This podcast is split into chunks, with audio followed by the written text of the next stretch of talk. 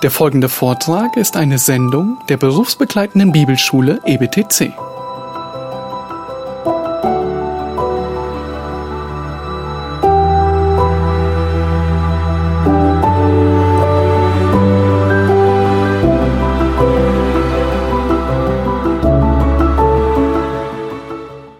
Und äh, jetzt wollen wir äh, das Stichwort Verkündigung und Substanz des Evangeliums ähm, anschauen und dann auch zum Abschluss bringen. Aber dieser Text ist ähm, sehr programmatisch und er hat ein paar ein paar Fallen, die man die man klären muss. Äh, dann hat man einen großen Gewinn, denke ich, von diesem von diesem Text, wie wir von jedem Text der Heiligen Schrift großen Gewinn haben. Aber gerade gerade Sie als Verkündiger ähm, brauchen diesen Text in besonderer Weise. Okay, also jetzt kommen wir unter der Fragestellung ähm, die Substanz des Evangeliums. A, das Evangelium kommt von außen und reden über diese beiden Konzepte, über diese beiden Konzepte, mit denen Paulus die ganze Substanz des Evangeliums kondensiert, wie er das in a nutshell auf den Punkt bringt.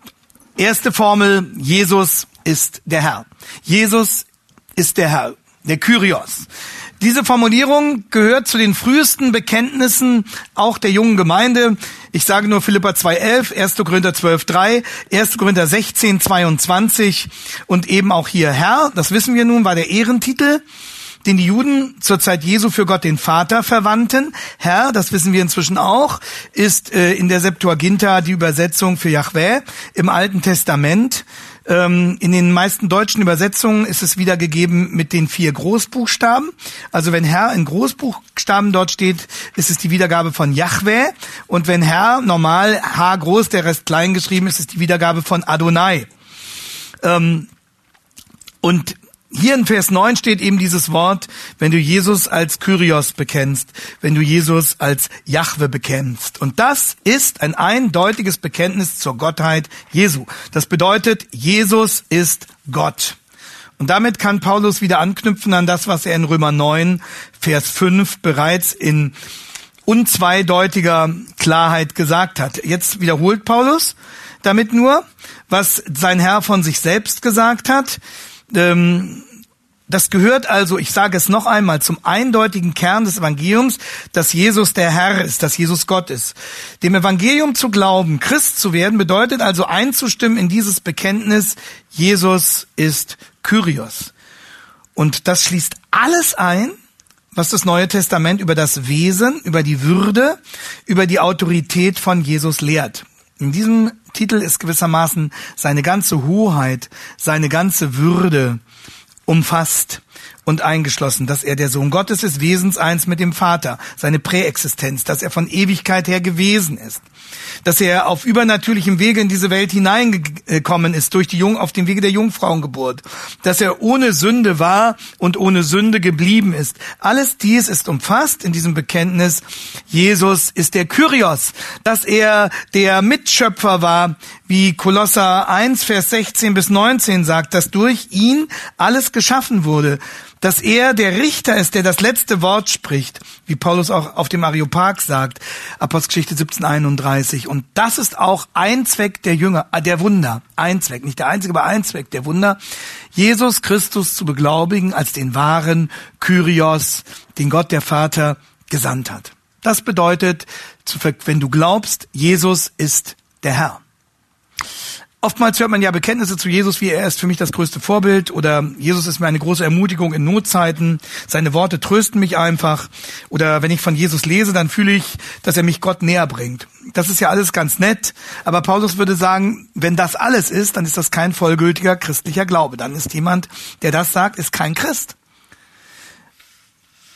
Ja, aber wenn jemand noch nicht so lange dabei ist und wenn er diese vielen Differenzierungen noch nicht kennt, das kann ja nicht jeder theologisch so belesen sein. Kann er sich dann trotzdem echt bekehren? Antwort.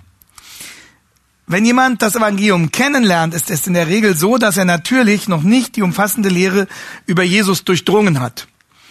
Also nicht jeder Bekehrte, frisch Bekehrte hat die, die Wahrheit der Präexistenz Christi verstanden dass er vor Grundlegung der Welt da war, dass er der Mitschöpfer ist. Nicht jeder frisch Bekehrte weiß, dass Christus der Erbe aller Dinge und der Erhalter unserer Wirklichkeit ist.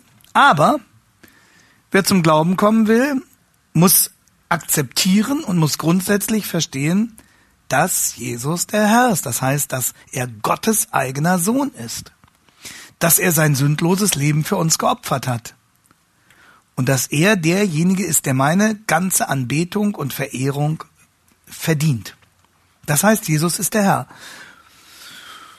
Und wenn, und das ist nun die Folge, wenn Jesus von jemandem aber als Herr, als meinen Herrn angebetet wird, ich bete zu meinem Herrn, dann wird der doch dankbar sein für alle weiteren Differenzierungen, die er dann erkennen und lernen darf. Also jemand, der wirklich Jesus als seinen Herrn, als Gott anbetet, der wird nicht sagen, das interessiert mich nicht, was er noch war mit Präexistenz und Jungfrauengebot, sondern er wird dankbar sein, dass der Jesus, den er verehrt, dem er sich als seinem Gott unterwirft, den er liebt, dass er von diesem Jesus noch mehr erfährt.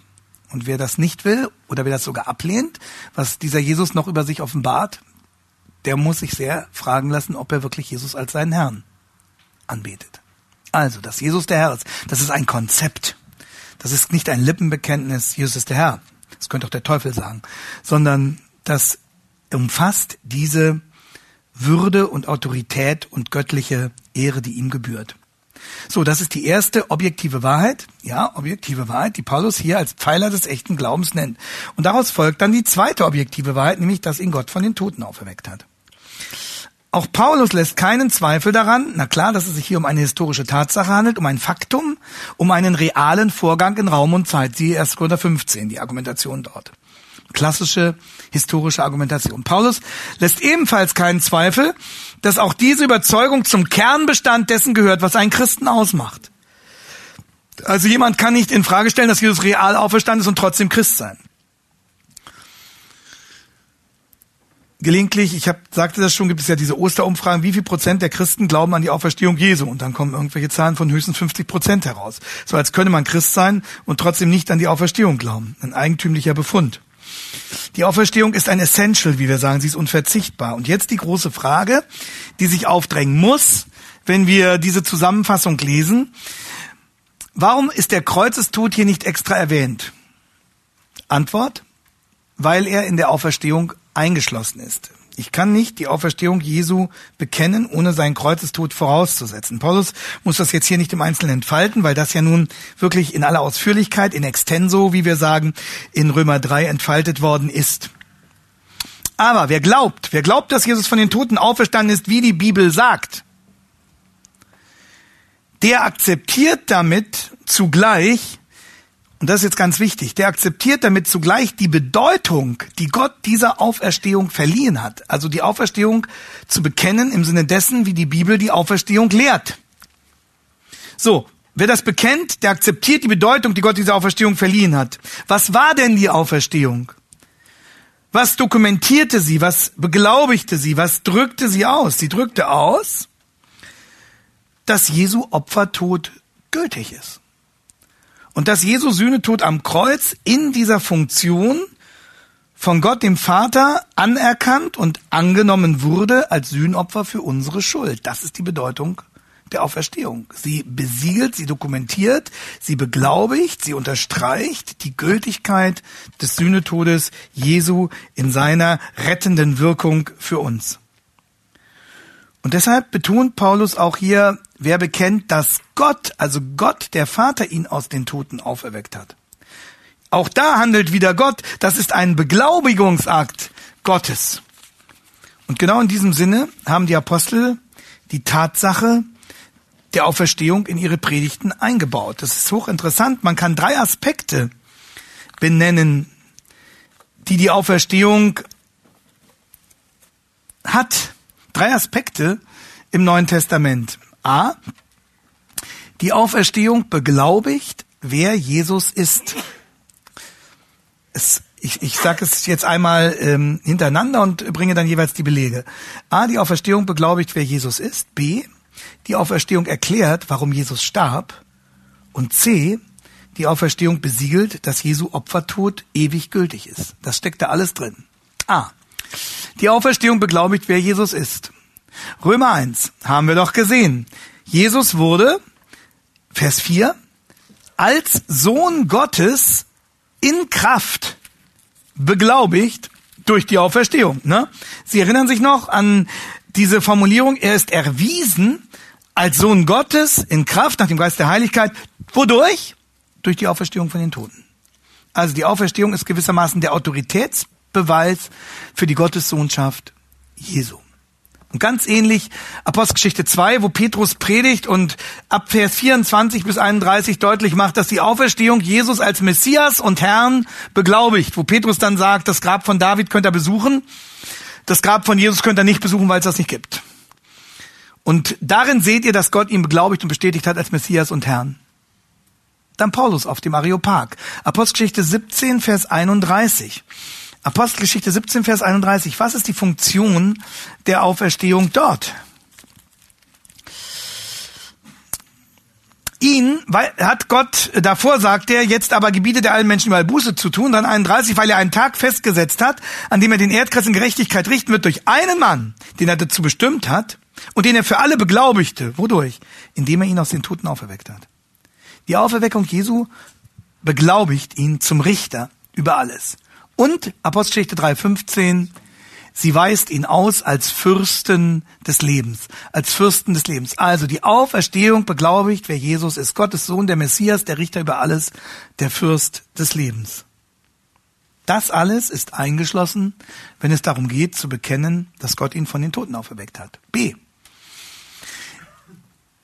Die Auferstehung erklärt, warum Jesus starb. Lukas 24, Vers 26. Sie wissen, die geheimnisvolle Aussprache zwischen Jesus und den Emmaus-Jüngern, in der er ihnen diesen unauflöslichen, zwingenden Zusammenhang zwischen seinem Tod und seiner Auferstehung erklärt. Wir lesen jetzt nur Lukas 24, Vers 26.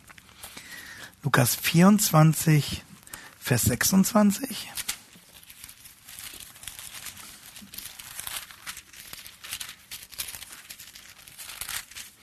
Da heißt es, also was, da sagt Jesus direkt zu ihnen. Musste nicht der Christus dies leiden und in seine Herrlichkeit eingehen? Leiden und in seine Herrlichkeit eingehen. Sein Leben dahingeben und den Machterweis bringen. Musste es nicht so sein? War es nicht zwingend erforderlich, dieses Miteinander und aufeinander bezogen sein von Kreuzigung und Auferstehung, die Sühne und deren Bestätigung und Beglaubigung. Oder denken Sie an 1. Korinther 15, Vers 3 bis 4 wo Paulus ebenfalls genau diesen Zusammenhang beschreibt. 1. Korinther 15, das berühmte Auferstehungskapitel und dann die Verse 3 bis 4. Ich habe euch zuallererst das überliefert, was ich auch empfangen habe, nämlich, dass Christus für unsere Sünden gestorben ist nach den Schriften und dass er begraben worden ist und dass er auferstanden ist am dritten Tag nach den Schriften. Alles in den Schriften des Alten Testamentes angekündigt. Ein untrennbarer Zusammenhang und das habe ich euch mitgeteilt. Gestorben, begraben und auferstanden nach den Schriften. Die Auferstehung erklärt in diesem untrennbaren Zusammenhang, warum Jesus starb für unsere Schuld und er wurde auferweckt, um diese Sünde, Tod und Teufel auf ewig zu überwinden. Also die Auferstehung erklärt, warum Jesus starb. Und schließlich C, die Auferstehung besiegelt, dass Jesu Opfertod ewig gültig ist. Die Apostel verweisen auf die Auferstehung Jesu, um die Gemeinde gerade darin zu vergewissern, dass sie sich auf ewig verlassen dürfen auf das, was Jesus am Kreuz für sie getan hat. Römer 8, Vers 34. Wer will verurteilen? Christus ist es doch, der gestorben ist, ja, der auch auferweckt ist, der auch zur Rechten Gottes ist, der auch für uns eintritt. Das ist gültig. Ihr braucht keine Angst zu haben, dass euch irgendjemand noch verurteilen kann. Der, denn der Christus, an den ihr glaubt und der für eure Schuld starb, ist derselbe, den Gott auferweckt hat, der jetzt in endgültiger Macht zur Rechten Gottes sitzt, in seiner unmittelbaren Gegenwart und für uns eintritt. Besiegelt, dass der Tod, der Opfertod Jesu ewig gültig ist, oder 1. Johannes 3, Vers 8, dazu ist erschienen der Sohn Gottes, dass er die Werke des Teufels zerstöre. Dazu ist erschienen der Sohn Gottes, dass er die Werke des Teufels zerstöre. Und dieses ist endgültig festgeklopft, besiegelt und irreversibel gemacht, nicht mehr wieder rückgängig zu machen durch die Auferstehung. Die Werke des Teufels zerstört. Sünde, Tod und Teufel zerstören. So besiegelt die Auferstehung, dass Jesus uns aus dem Gericht rettet und sie besiegelt auch, dass Jesus am Ende in Macht und Herrlichkeit wiederkommen wird. Das ist auch interessant. 1. Thessalonicher 1, Vers 9 bis 10 sollten wir hier noch hinzufügen. Als eine Belegstelle 1. Thessalonicher 1, Vers 9 bis 10. Übrigens auch eine sehr programmatische Stelle zum Thema Bekehrung und evangelistische Verkündigung. 1. Thessalonicher 1, Vers 9 bis 10. Da heißt es, denn sie selbst erzählen uns von euch, also die anderen Gemeinden, ähm, welchen Eingang wir bei euch den Thessalonichern gefunden habt. Und jetzt kommt's. Und wie ihr euch von den Götzen zu Gott bekehrt habt, um dem lebendigen Gott zu dienen und wahren Gott zu dienen und um seinen Sohn aus dem Himmel zu erwarten, den er aus den Toten auferweckt hat, Jesus, der uns errettet vor dem zukünftigen Zorn. Also, wir warten auf Jesus, der von Gott von den Toten auferweckt wurde. Deswegen können wir ihn erwarten mit Sicherheit und völlig darauf vertrauen, dass er uns errettet hat vor dem zukünftigen Zorn. Die Auferstehung Jesu besiegelt, dass er die, Seinen aus dem Gericht rettet vor dem zukünftigen Zorn und dass er in Macht und Herrlichkeit wiederkommen wird. Martin Lloyd Jones sagt, diese beiden Statements, er sagt es zuerst Thessalonicher, aber man kann es genauso auch auf, auf Römer, Römer 10 beziehen, schließen die ganze Wahrheit über Jesus mit ein. Du kannst nicht glauben, dass Jesus der Herr ist und dass Gott ihn von den Toten auferweckt hat, ohne all die anderen Dinge zu glauben, über die der Apostel informiert. Das ist apostolische Predigt in ihrer schlichtesten Form. Und Menschen, die gerettet werden, sind Menschen, die das glauben. Das ist der Inhalt ihres Glaubens und kein bisschen weniger. Zitat Ende. Also nochmal, du kannst nicht glauben, dass Jesus der Herr ist und dass Gott ihn von den Toten auferweckt hat, ohne all die anderen Dinge über Jesus zu glauben, über die der Apostel informiert. Ja, das sind die beiden, die beiden Pfeiler, äh, zwischen denen gewissermaßen die gesamte Christologie hängt, in, in denen sie repräsentiert ist. Und wenn du wirklich glaubst, dass Jesus auferstanden ist, in dem Sinne, wie die Heilige Schrift seine Auferstehung offenbart, dann ist darin eingeschlossen, dass er das Sühnopfer geworden ist, dass er wiederkommen wird und wenn du glaubst, dass er Gottes, dass er der Herr ist, dann ist darin eingeschlossen, dass er der wahre Sohn Gottes ist. Der Mitschöpfer des Lebens, der Erbe, der Erhalter aller Dinge, der Jungfrauensohn, der, dem wir alles zu unserer Rettung verdanken. Also, es sind zwei Konzepte, in denen Paulus das hier bündelt und nicht einfach Begriffshülsen. Das ist das erste.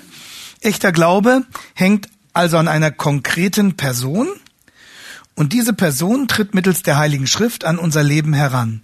Jesus sagt, ich bin der Herr, Gott, der Vater, hat mich aus den Toten auferweckt. Ich bin der Herr, Gott hat mich, Gott, der Vater, hat mich aus den Toten auferweckt. Und äh, das ist es, was wir mit dem Begriff, beziehungsweise was die Reformatoren mit dem Begriff der Notitia benannt hatten. Das ist die Notitia. Das ist die inhaltliche Basis des Glaubens. Und wie anders klingt das etwa als so manche allgemeinen Bekenntnisse, wo sich dann christliche Zeitschriften freuen, dass da ein Promi oder ein Semi-Promi ähm, ein Bekenntnis abgelegt hat, äh, ein religiöses Bekenntnis und das wird dann präsentiert. Ähm, die meinen das ja gut, sie wollen dadurch eben äh, Akzeptanz für den Glauben gewinnen.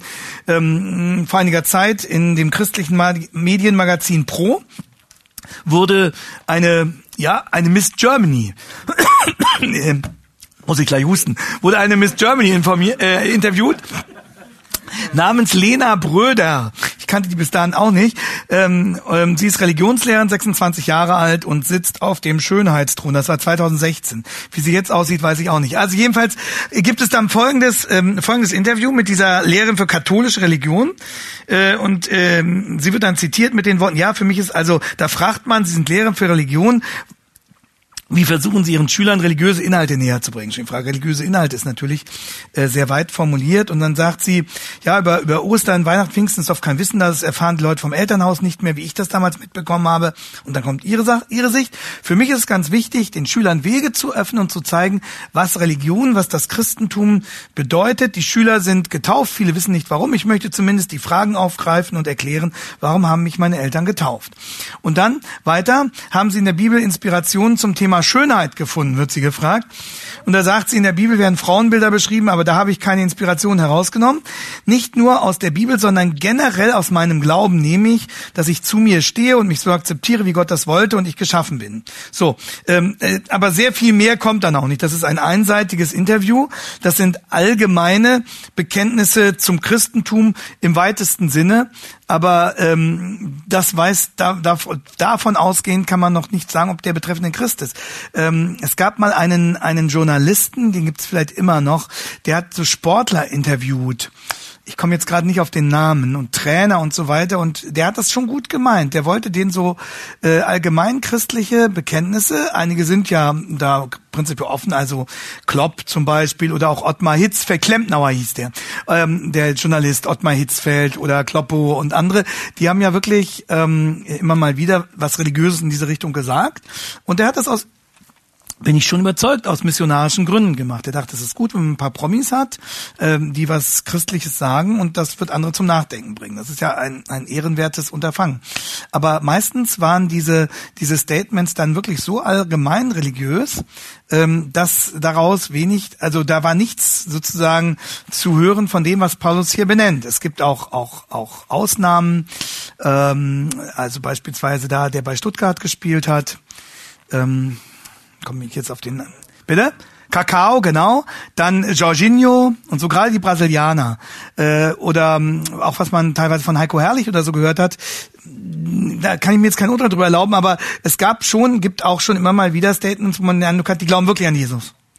Aber ähm, das wird, müssen ja auch nicht wir beurteilen, sondern wird Gott letztlich tun. Bloß für uns ist es wichtig, die wir zu verkündigen haben, dass wir uns eben nicht mit, mit allgemeinen christlichen Erklärungen zufrieden geben dürfen, sondern die Bibel definiert genau, was der Bestand ist, der zu Notitia dessen gehört, was den Christen ausmacht. So, und jetzt die zweite, der, ähm, der, der, also echter Glaube kommt von außen. Jetzt der zweite Schritt, den können wir wesentlich schneller gehen.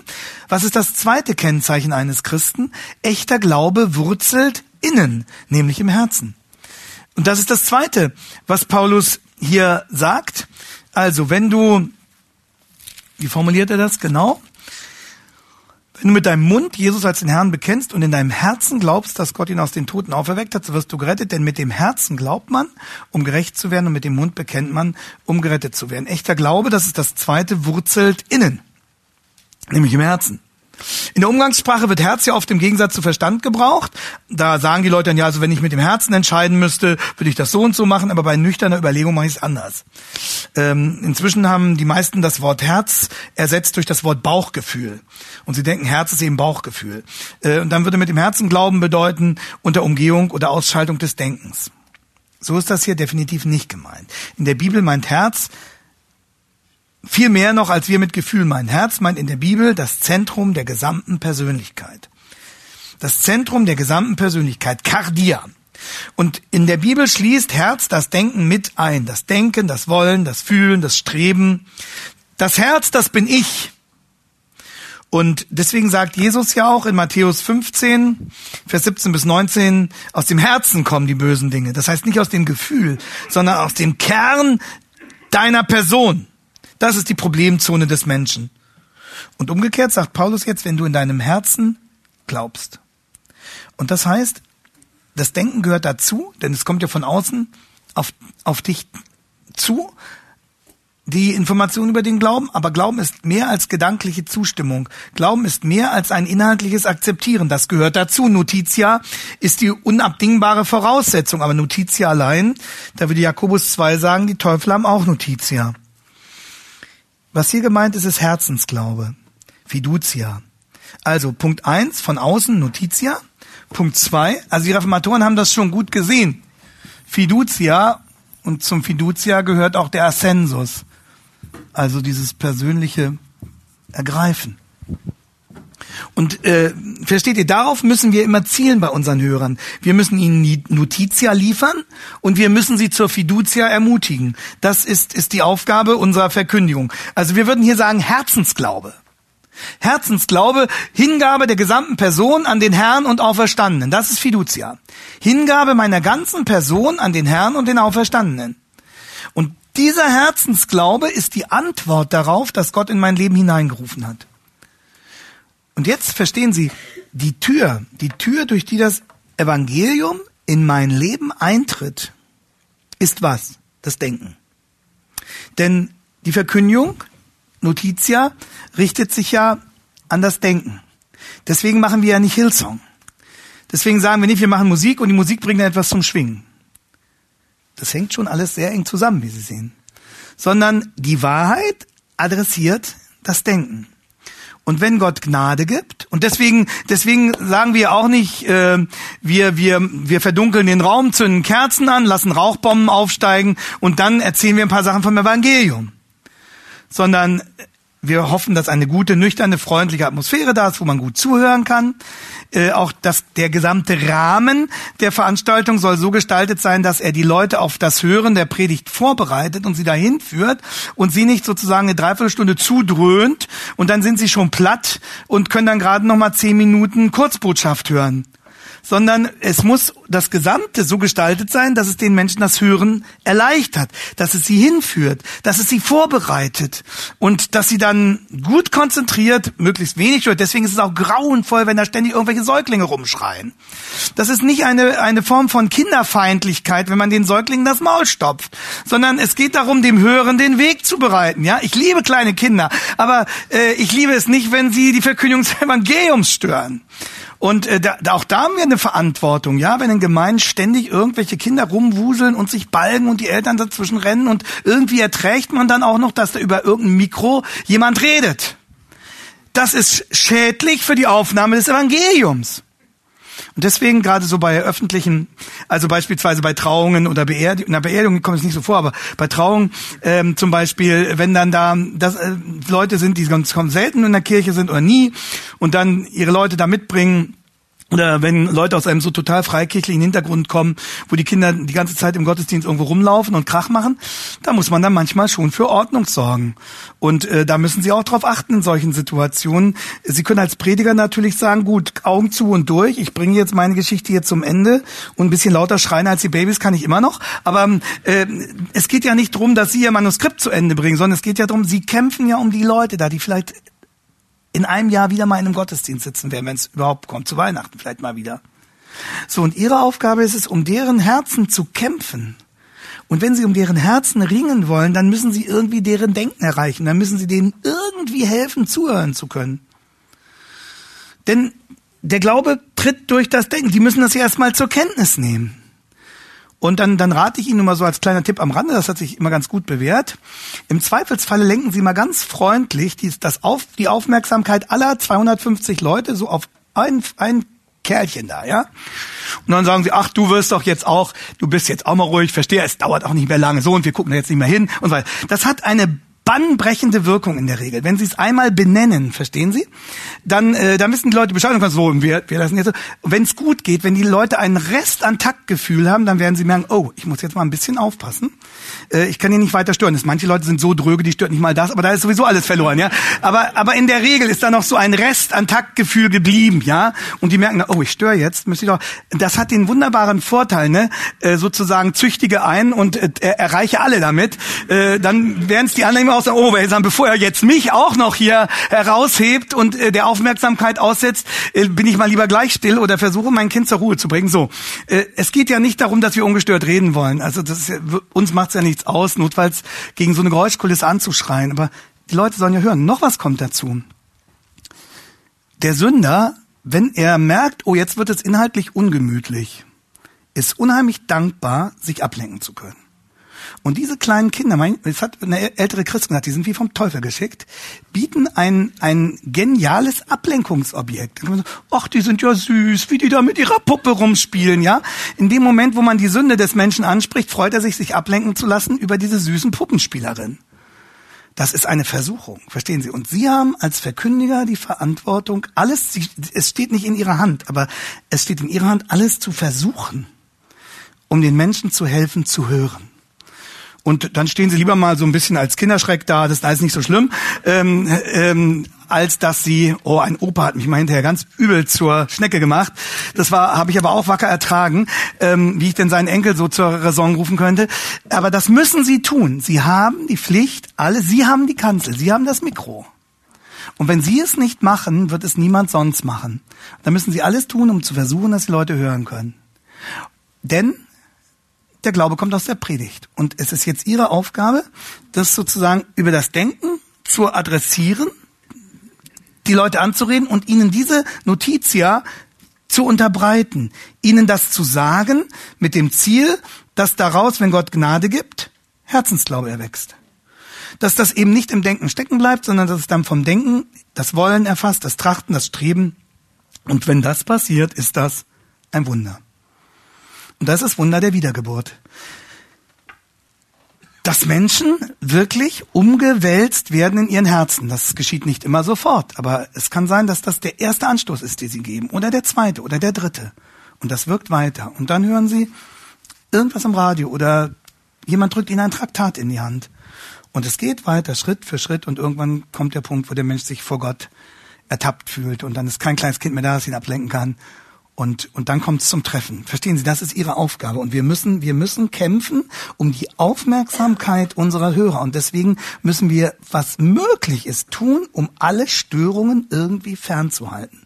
Sei es Störungen durch eine, eine aufwühlende, nicht zum Hören führende Gottesdienstgestaltung vorher, sei es ähm, Störungen, die direkt aus der Situation erwachsen. Wir müssen es versuchen. Es wird uns nicht immer gelingen, aber es ist unsere Aufgabe. So.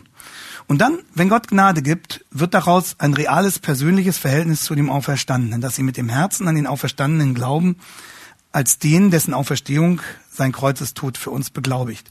Und daraus folgt dann unvermeidlich, wenn ich persönlich an ihn glaube, dass ich dann sage, Jesus ist mein Herr. Wer das wirklich glaubt, das sind zwei Seiten derselben Medaille. Wer glaubt, dass Jesus der Herr ist, der wird auch sagen, Jesus ist mein Herr.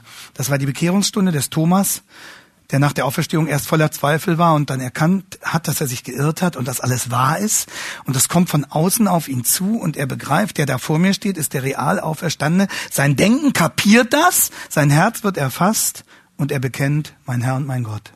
Wenn du glaubst, dass er auferstanden ist und bekennst, dass er der Herr ist. Echter Glaube wurzelt innen. Das heißt, dass ich mein Leben an ihn binde oder ganz einfach gesagt, dass ich mein Herz an Jesus hänge.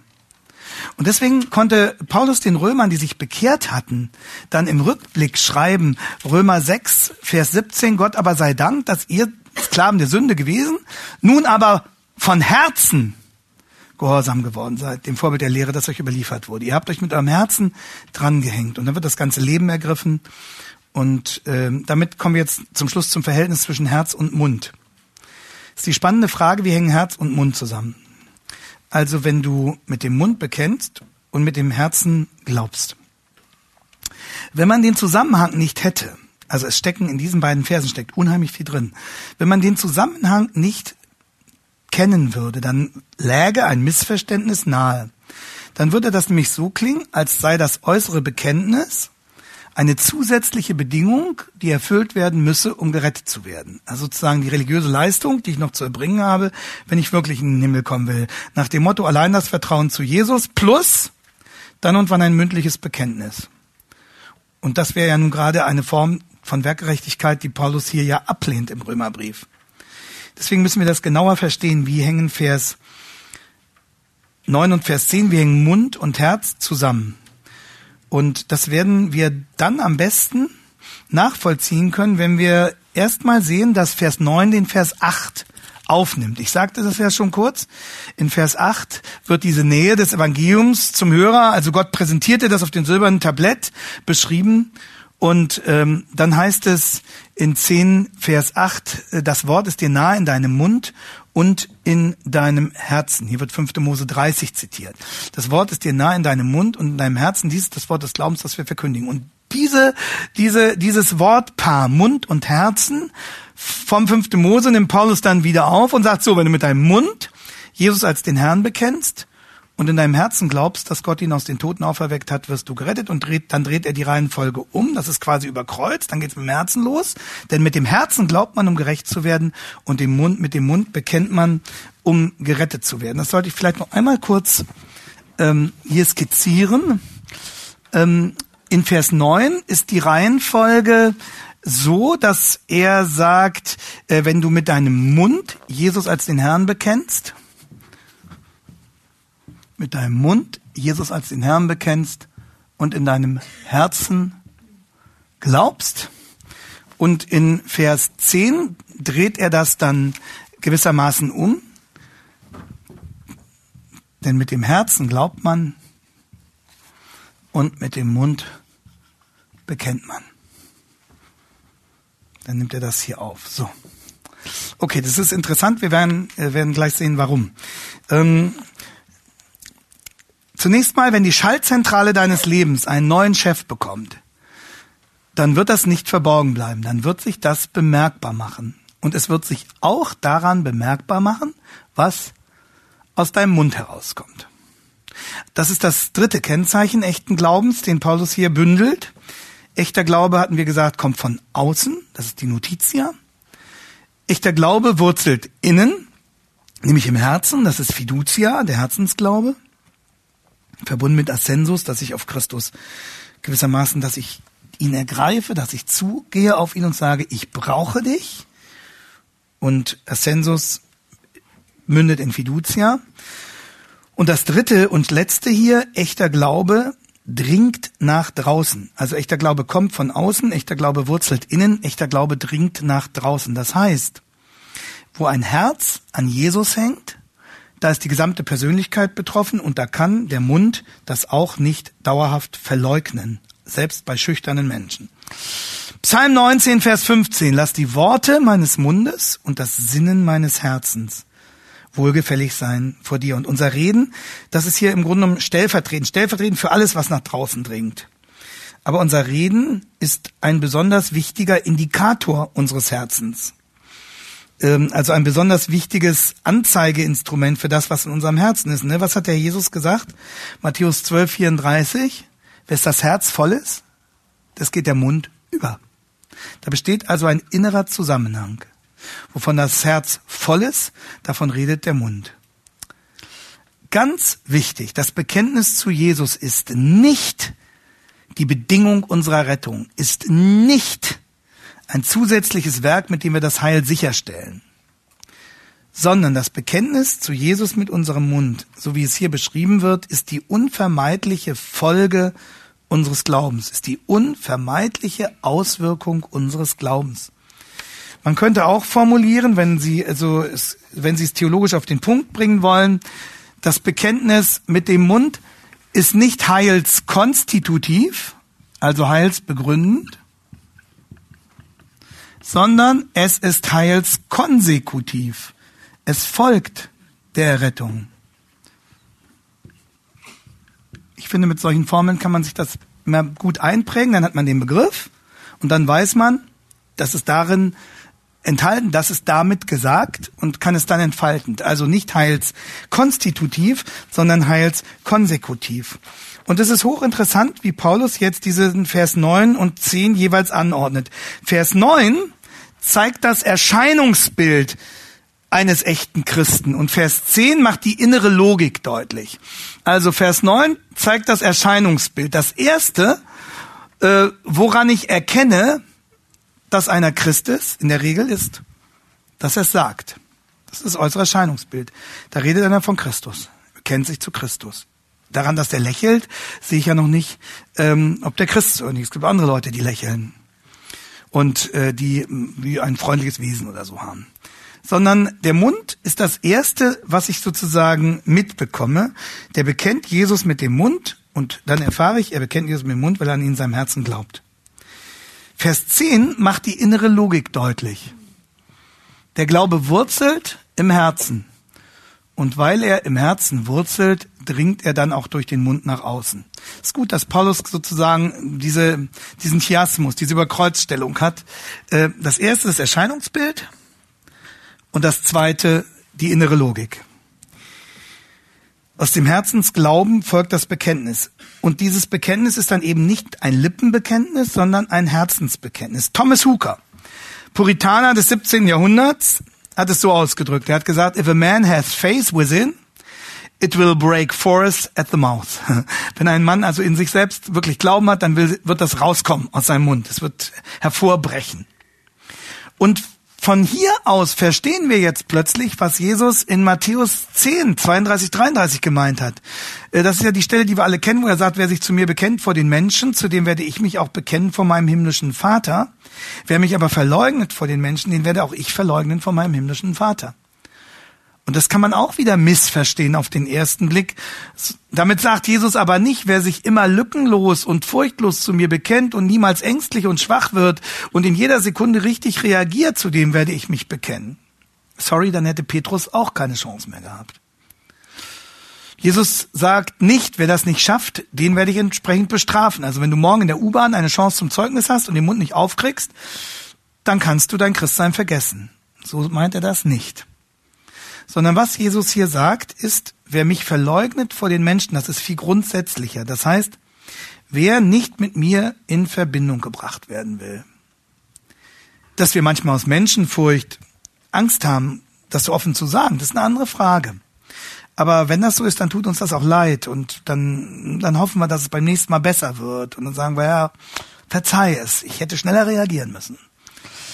Ähm, aber hier, das ist hier nicht gemeint, sondern hier ist gemeint, wer mich verleugnet, das heißt, wer, wer gefälligst nicht mit mir in Verbindung gebracht werden will, wem die Ehre bei Menschen wichtiger ist als die Ehre bei Gott. Da geht es um ein dauerhaftes Verhalten, um eine grundsätzliche Einstellung. Der lässt damit erkennen, dass er in seinem Herzen nicht zu mir gehört. Darum geht es.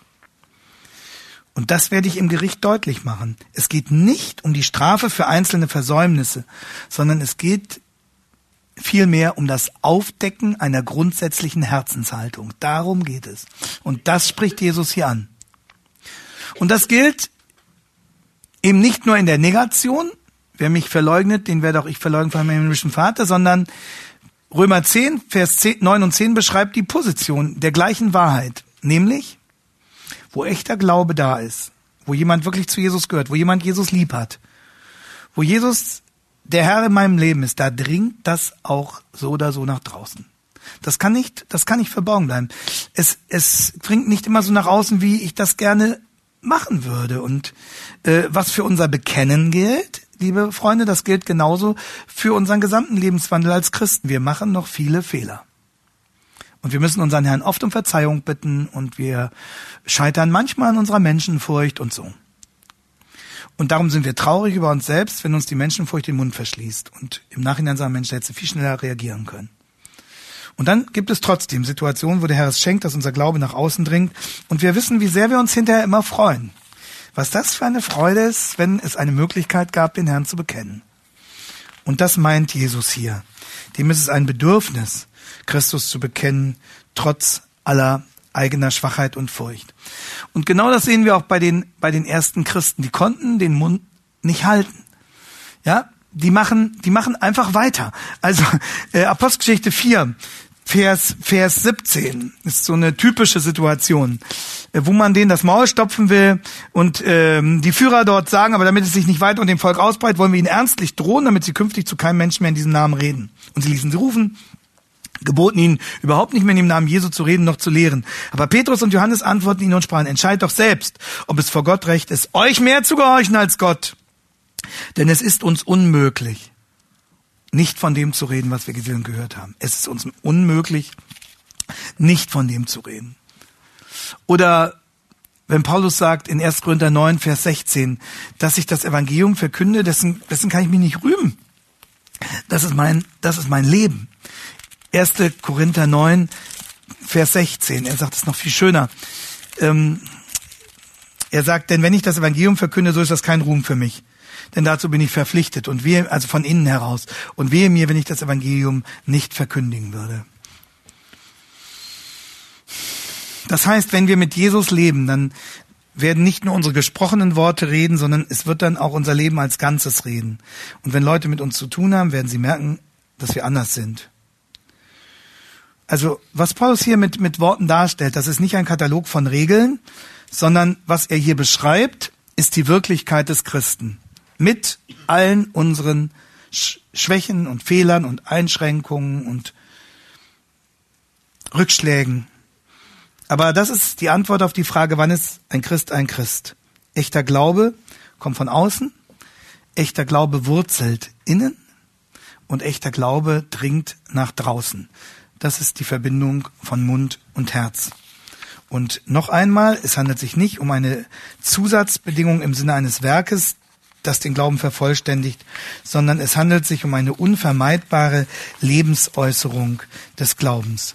Jetzt haben wir es fast geschafft. Ich möchte noch auf einen Vers zum Schluss eingehen, ähm, der für die Verkündiger ähm, ganz entscheidend ist, weil er für uns eine riesen Ermutigung darstellt. Also das ist das Evangelium. Paulus sagt, der Glaubensweg ist die einzige Chance. Vers 5 bis 10. Ähm, und dann stellt er erst die Nähe des Evangeliums dar und dann die Substanz des Evangeliums, diese Verse 9 bis 10, die es wirklich in sich haben, wie wir gesehen haben. Ähm, und dann kommt Vers 11 bis 17 die Aufforderung, darum muss dieses Evangelium dringend verkündigt werden. Leute, das ist das Einzige, auch was nicht nur der Welt gegenüber, auch Israel gegenüber nötig ist, nicht nur der übrigen Welt, sondern auch Israel gegenüber, es muss dringend verkündigt werden. Und dann äh, beschreibt Paulus in den Versen 11 bis 13 die grenzenlose Reichweite des Evangeliums und dann in den Versen 14 bis 15 und 17 die Methode der Vermittlung des Evangeliums. Und da will ich noch kurz drauf eingehen und dann haben wir es für heute geschafft.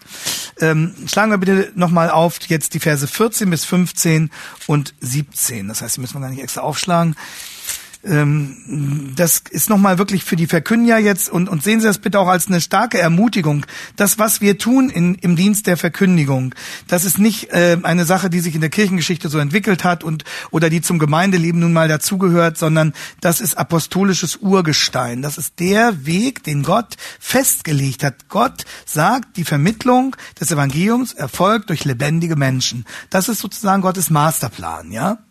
Das ist so der Königsweg, die Vermittlung des Evangeliums durch lebendige Zeugen. Gott hätte es ja auch anders machen können. Gott hätte ja sagen können, okay, äh, drückt ihm eine Bibel in die Hand, streicht ihm die nötigen Seiten an und dann lasst ihn damit in Ruhe. Das kann auch zum Glauben führen. Ubi et quando, visum est Deo. Aber, aber das ist nicht der Königsweg, sondern der Königsweg ist, dass Gott uns die Bibel in die Hand drückt und sagt, studiere dieses Wort Gottes, verstehe es und sage es weiter. Das ist der Königsweg. Und deswegen lasst uns ganz kurz äh, in den letzten zehn Minuten ähm, diese, diese, diese zwei, drei Verse noch betrachten. Also, 14. Wie sollen sie aber den anrufen, an den sie nicht geglaubt haben? Wie sollen sie aber den glauben, von dem sie nichts gehört haben? Wie sollen sie aber hören ohne einen Verkündiger? Wie sollen sie aber verkündigen, wenn sie nicht ausgesandt werden? Wie lieblich sind die Füße derer, die Frieden verkündigen, die Gutes verkündigen. Also das Evangelium. Das ist zunächst mal hochinteressant. Ähm, dass hier Gott seine Methode wieder durch fünf Kettenglieder darstellt.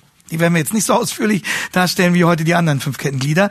Also anrufen und äh, Sie sehen, das geht rückwärts von hinten nach vorn. Ja. Wie sollen Sie den anrufen? Das ist die persönliche Herzensbekehrung, Fiducia. Wie sollen Sie den anrufen, wenn Sie nicht glauben? Glauben meint hier, elementare Kenntnisse über Jesus erlangen, also Notitia. Wie sollen sie zur Fiducia kommen, wenn sie keine Notitia kriegen? Ja, die Reformatoren haben das mit ihrer Begrifflichkeit schon gut, gut kapiert. Also, wie sollen sie anrufen, persönliche Herzensbekehrung, wenn sie keine Elementarkenntnisse über Jesus bekommen und akzeptieren? Dritter Schritt, was muss da vorliegen? Ähm, hören. Hier steht nicht nur lesen, hier steht hören. Es gibt, wie gesagt, auch Beispiele, wo Leute allein durchs Lesen zum Glauben kommen, aber das ist eher die Ausnahme. Hören. Offensichtlich, das ist hoch, das ist auch homiletisch hochinteressant, hat das Ohr für die Aufnahme von Gottes Botschaft eine besondere Bedeutung. Wie Jünger hören. Gib mir ein Ohr, das hört. Das ist krass. Wer Ohren hat, der höre, was der Geist den Gemeinden sagt. Sendschreiben. Jakobus, ein jeder sei schnell zum Hören. Wer diese meine Worte hört und tut sie, Bergpredigt, erweckt mir das Ohr, damit ich höre wie Jünger. Jesaja 50. Und wissen Sie, nur mal in Klammern, bei der Betreuung von Sterbenden müssen Sie wissen, und das wissen Sie wahrscheinlich auch, das Letzte, was bis zum Schluss funktioniert, ist das Gehör. Das ist kein Zufall. Und deswegen müssen Sie A, genau beachten, was Sie am Krankenbett sagen. Am, am Sterbebett einmal reden die Leute die unmöglichsten Sachen schon und denken, ja, der, der sagt ja nichts mehr, also kriegt er nichts mehr mit. Das ist sehr töricht und brutal. Und andererseits sollten sie diese Offenheit nutzen, um bis zuletzt das Wort Gottes zu sagen, Bibelverse zu zitieren, vielleicht Lieder zu singen. Ähm, Gott kann es schenken, dass der Betreffende noch viel mehr wahrnimmt, als er ihnen zurücksenden kann. Das ist eine große, große Hoffnung. Das Ohr. Sie hören. Und wissen Sie, darum ist der Gottesdienst so wichtig. Und äh, darum ist es so wichtig, dass der Gottesdienst das Hören unterstützt. Und ich sage Ihnen, die Gemeinde predigt mit im Gottesdienst. Und es ist wunderbar, wenn eine Gemeinde so an das Wort herangeführt wird, dass man merkt, es ist eine hörende Gemeinde, eine predigt trainierte Gemeinde. Und das macht es auch den Heiden leichter, dann mitzuhören. Und äh, sie merken das als Prediger in der Regel ziemlich deutlich, wenn sie in so einen Hühnerhaufen reinkommen, äh, der einfach nicht gewohnt ist, Predigten zu hören. Das merken, das also die Gemeinden verraten sich da finde ich sehr sehr schnell, ja. Ähm, manchmal gut, manchmal müssen sie einfach auch nur an Fremden gewöhnen, das kann auch sein. Aber manchmal kommen sie so in traditionelle, lange existierende Gemeinden rein und sie müssen erst mal kämpfen äh, drum, wenn Predigt losgeht, dass überhaupt realisiert wird, jetzt muss man konzentriert sein und jetzt gibt's was zu entdecken und lasst uns hier hinschauen. Das merken sie sehr schnell, ob eine Gemeinde höher erprobt ist oder ob eine Gemeinde gewohnt ist mit Kurzbotschaften und viel, viel lauter Musik und äh, äußeren Impulsen in Trab gehalten zu werden. Das merken sie sehr schnell. Und eine, eine, eine höher geschulte Gemeinde ist, ist eine Wohltat auch für den Prediger. Wenn man merkt, die gehen mit und sie sind gespannt und sie sitzen auf der Kante ihres Stuhles und sie reagieren und sie wollen wissen, wie es weitergeht. Also ich sage Ihnen das auch als Gemeinde, Sie können Ihren Predigern sehr, sehr helfen beim Predigen. Wenn man dann merkt, da geht bei einer humorvollen mal ein Strahlen über ein Gesicht oder äh, nachdenklich macht sich jemand eine Notiz oder so oder er nickt oder auch er runzelt die Stirn und Sie müssen das vielleicht nochmal begründen. Aber die Gemeinde predigt mit. Es ist von, von unschätzbar großem Wert. Und wie gesagt, es ist auch für die Nichtchristen und hoffentlich sind viele Nichtchristen in ihren Gottesdiensten eine Hilfe, hineingenommen zu werden in eine Gemeinde, die gut hört. Es ist leichter für mich zu hören, wenn rechts und links neben mir die Leute hören. Es ist ein Unterschied, ob jemand neben mir im Handy spielt oder ob er mitschreibt. Das ist ein Unterschied. Gut, dann hören. Wenn aber das Hören so wichtig ist, viertes Kettenglied, dann muss jemand reden. Wie sollen die sonst hören? Und das ist der Verkündiger, ja? Der Gottes Botschaft vermittelt, der sie erklärt, der Kämmerer aus dem Morgenland, der liest, der bekommt die Schriftrolle vorgelesen. Also Gott schickt, Gott hätte ja auch sagen können, der soll mit seiner Schriftrolle froh werden. Aber Gott schickt ihm den Philippus. Und der Philippus erklärt ihm das, was der da liest. Und denken Sie an die Erweckungsbewegung. Die sind verbunden gewesen mit Erweckungspredigern. 18. Jahrhundert, Whitfield und Wesley, Spurgeon im 19. Jahrhundert, Jonathan Edwards in den USA im 18. Jahrhundert, in Deutschland die Erweckungsprediger Henhöfer, Hofacker, Louis Harms, Krummacher, Volkening. Die Reformation war eine Predigtbewegung. Sie war auch eine Publikationsbewegung, weil der Buchdruck aufkam. Aber sie war noch mehr eine Predigtbewegung als eine Buchbewegung. Und es ist so typisch, vor einiger Zeit, als ich in Rom war, ganz nah am Kapitolzügel, eine riesige katholische Kirche. Und das ist ja typisch so für die katholischen Kirchen. Sie kommen da rein und ähm, hab ich, ich, ich habe ganz bewusst gesagt, wo ist hier die Kanzel? Wo ist hier die Kanzel? Da war keine Kanzel. Und irgendwo hinten in der allerletzten Ecke stand dann so völlig am Rande eine Kanzel. Das ist, das ist typisch, aber das ist nicht evangelisch und es ist nicht evangeliumsgemäß, also Verkündiger. Und dann das fünfte Kettenglied, das man oft übersieht, das gewissermaßen ganz am Anfang steht, ist die Sendung der Verkündiger. Und hier kommt die Gemeinde ins Spiel. Warum ist es so wichtig, dass die Verkündiger ausgesandt sind? Ich sag's Ihnen warum, weil niemand auf eigene Faust diesen Dienst tun kann. Als selbsternannter Einzelkämpfer. Denn ein Verkündiger ist einer, der im Auftrag redet. Ein Verkündiger ist einer, der im Auftrag redet. Es gibt ganz große Aufnahmen, die stellen sich da an eine Straßenecke und reden. Das kann vollmächtig sein, das kann aber auch manchmal auch eine Form eines frommen Ego-Trips sein. Eigentlich kann niemand auf eigene Faust diesen Dienst tun. Warum? Weil ein Verkündiger ein Herold ist, einer, der gesandt ist, der eigentlich sende ist Gott selbst. Aber in der Regel, wie gesagt, in der Regel, bedient sich Gott seiner Gemeinde, um die Verkündiger zu senden.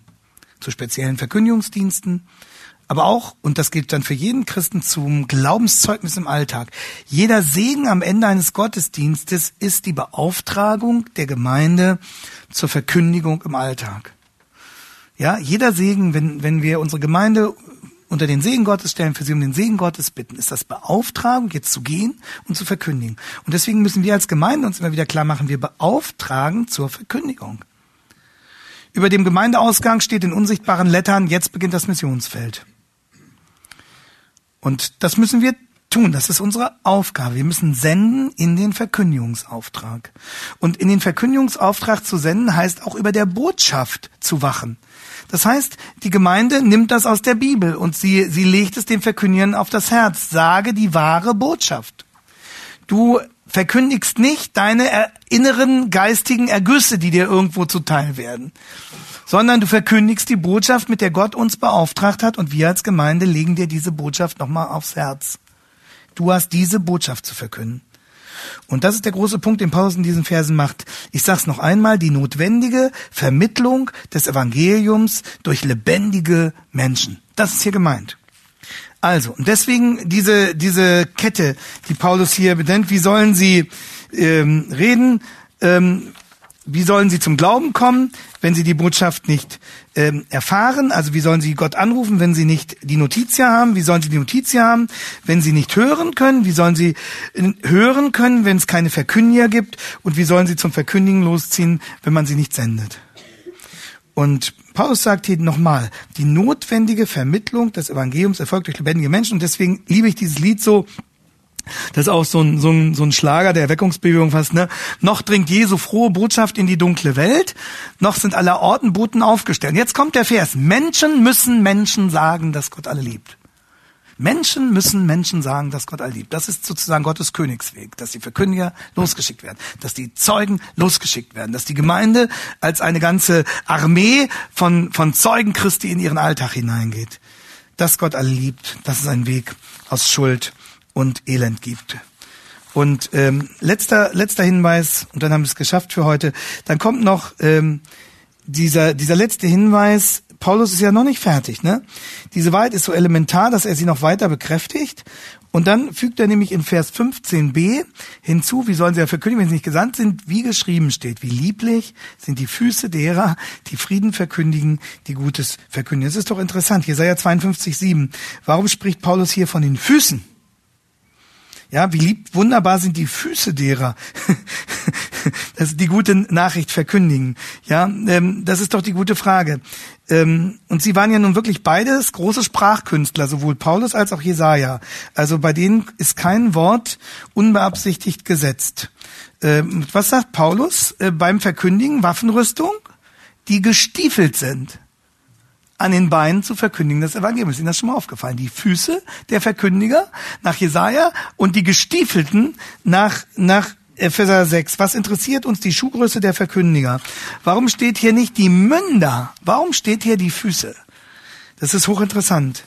Warum? Weil Füße deutlich macht, es geht hier um konkrete Menschen aus Fleisch und Blut, die sich aufmachen, die sich in Bewegung setzen, um anderen das Evangelium zu bringen. Darum geht's.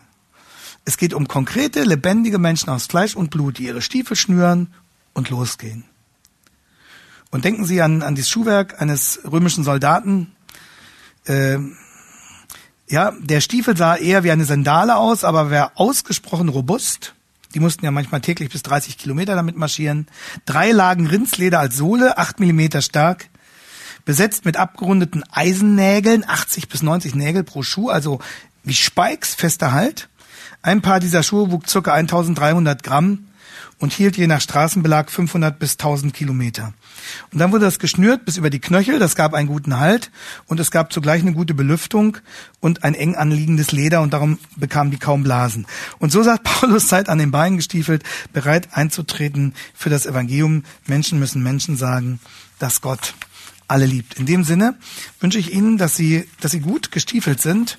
Und äh, meine Hoffnung und mein Gebet ist es, dass äh, unser, unsere Studien äh, zum Römerbrief auch dazu beitragen, ein bisschen dazu beitragen dürfen, dass äh, ihre Ausrüstung dadurch äh, gestärkt wird und äh, verfeinert wird und differenziert wird und äh, dass sie vor allem ermutigt werden. Ermutigt werden zu sehen, was sagt Gott über, über die Kraft, über die, die Wirkweise, über die Nachhaltigkeit echter Verkündigung. Wir haben einen großen Auftrag vor uns.